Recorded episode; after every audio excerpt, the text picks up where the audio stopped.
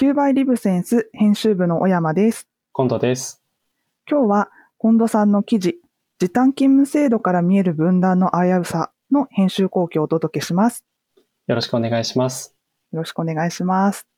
今回近藤さんが時短勤務制度をテーマに選んだきっかけや背景について伺ってもいいですか？そうですね。あの、もともとは、えーまあ、なんで時短勤務の制度って、えーまあ、短時間えー正社員とかは別ですけれども、うんあの、まあ、育児と介護しかないんだろうなっていうふうに思ったのが、えーきっかけですね。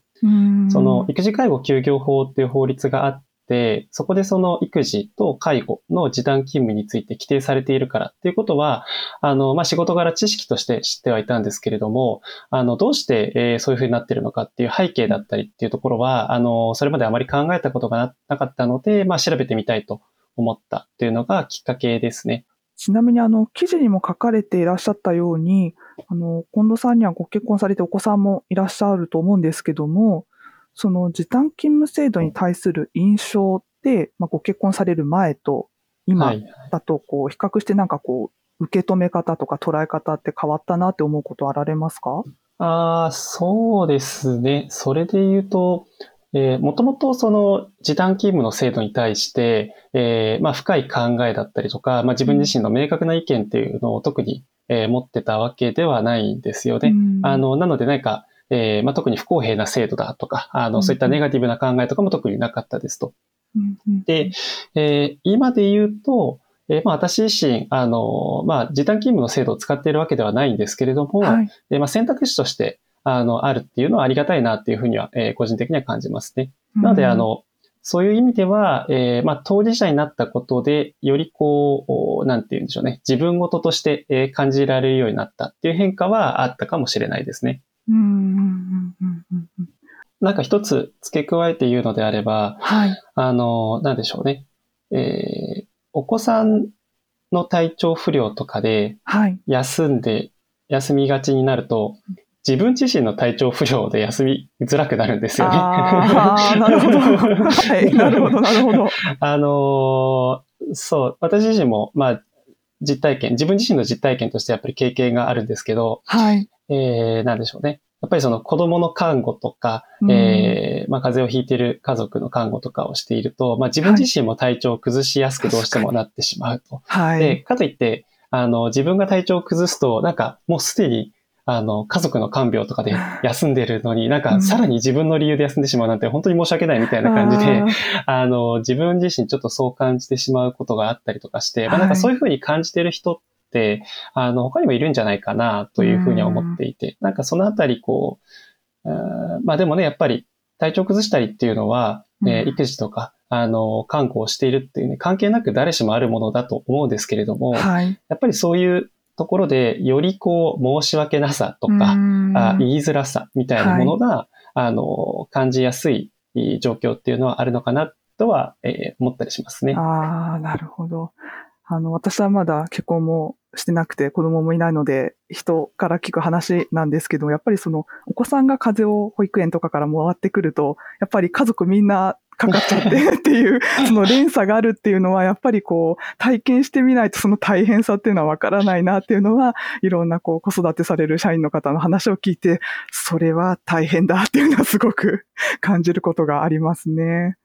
なるほど。ありがとうございます。あとはですね、実際、その、まあ、問いを立てる際に調べてみて、お話を聞いてみて、印象的だったことって何かありますか？ああ、そうですね。えっと、まあ、記事でも、あの、リブセンスのお従業員の人にインタビューしてその声を載せていて、えっと、はいまあ、印象的だったものを一つ挙げるとすると、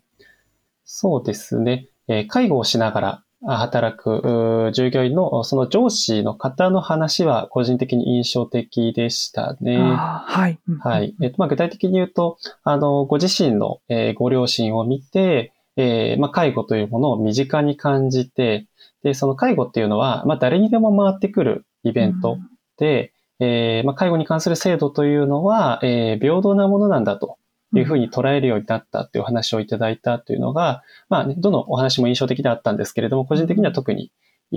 記憶に残ってますね。うんあの、まあ、私自身も、まあ、その方へのインタビューを通して、まあ、その話を伺って、なるほど、確かにっていうふうに、あの、感じましたし、はい。あとやっぱりその当事者というか、えー、まあ、自分の身近に感じるとその物事に対する捉え方で、えー、まあ、変化するものなんじゃ、まあ、もう変化するものなんだなというふうに、うえー、思いましたね。一方で、あの、まあ、だからこそかもしれないんですけれども、はい、その当事者とそれ以外の人の、まあ、ある種分断的なものってどうしてもこう構造的に起こりがちだよな、なんか個々人の範疇ではないよなっていうところはなんか思ったりしますね。ああ、なるほど。はい。うん。確かに私もその、インタビューの、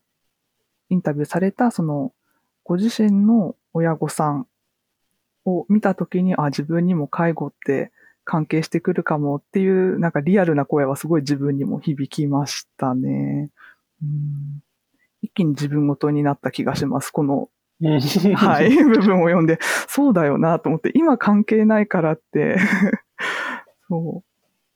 将来いつかはそう自分だって同じ立場になるよなっていう、なんだろう、視点を持てることが他のメンバーへのなんか思いやりであったり、配慮であったりにつながるんだろうなっていうのは読みながらすごく感じるところはありました。うんえっ、ー、と、それと最後の章の冒頭に誰かを助けるための制度がかえって分断を生み、助長してしまうリスクも否定できないと書かれていらっしゃいました。この視点ってこう単純に制度を使う社員にはあんまりない視点なのかなと思いました。えーと、この悩みってこう時短勤務制度に限らず他の制度にもこう大なり小なり伴う問題のような気がするんですけれども近藤さんから見てその点っていかがでしょうか？そうですね。あの、まあ、どんな制度でだだったりとか仕組みでも、うん、まあ、起こり得る、伴うような問題かなというふうに思いますね。うん、で、一方で、まあ、その自分で、あの、そういうことを記事で書いておいてなんなんですけれども、はい、まあ、改めて考えてみると、えー、確かに何かの制度とか仕組みが、えー、まあ、分断を、まあ、助長しちゃうリスクっていうのは確かにありつつ、一方で、まあ、それがなかった状態の時に果たして分断だったりとか不平等というものがなかったのかっていうところも、まあ、合わせて考えたいなというふうに、今はちょっと思いますかね。えもともと分断とか不平等が実はあって、はい、えー、その制度とか仕組みっていうのは、それをこう、まあ、平等を実現したりとか、うんうん、えー、まあ、分断を埋める、はい、ためのものだと、うん、いうふうに考えると、まあ、確かにその仕組みによってかえって別のリスクが出てくるっていう可能性は否定できないけれども、うん、まあ、それで助けられるものがあるのであれば、うんうん、あそれはそれでいいというか、うん、あそこもセットでしっかりとこうバランスを見ながらあ考えていった方がいいんじゃないかなというふうに思ったりもしますね。うん、なるほど。りがとうございます。じゃあ、最後の質問なんですけれども、この記事で近藤さんが一番伝えたかったことってどんなことなんでしょうか？そうですね。ちょっと私もなかなかこの記事書き上げるのに苦労したので、あれなんですけれども、はい、えー、まあ、強いて言えば、まあ人それぞれ事情はあるんだよっていう ことですかね。すごい軽い結論に、はい、なっちゃいましたけれども。まあそうですね。えっ、ー、と、まあ最後の、あの記事の最後にも、えー、書いてはいるんですけれども、はい、えー、まあもちろんこの時短勤務は、えー、まあ国とか要は法律とか、まあそういった大きいところが関わってくる問題ではあるので、うん、えー、なんでしょうね。まあ一人一人とか一企業っていうところが、なかなか一朝一夕でこう物事をすぐに良くしていくっていうところは難しい問題ではあるんですけれども、はい、とはいええー、一人一人とかあ企業っていうところができることはあるだろうというふうに思っています。うん、なので、えー、まあ自分自身が一人一人が、こうなんでしょうね、意識を、意識を変えてというと少しなんか、ちょっとあまり微妙な感じがするんですけれども、うんはい、まあ、想像力というか、うん、えー、明日は我が身というか、はい、あまあ、自分自身に置き換えて、えー、考えてみるっていうところが、あその、まあ、タイトルにもあるような分断を乗り越えるためのこう一つのこうアプローチであることは間違いないだろうなというところは、うん、あまあ、えー、言いたかったことの一つとしては間違いなくあるかなと思っています、うんうん。ありがとうございます。それでは今日はこの辺でインタビューを終えたいと思います。聞いてくださってありがとうございました。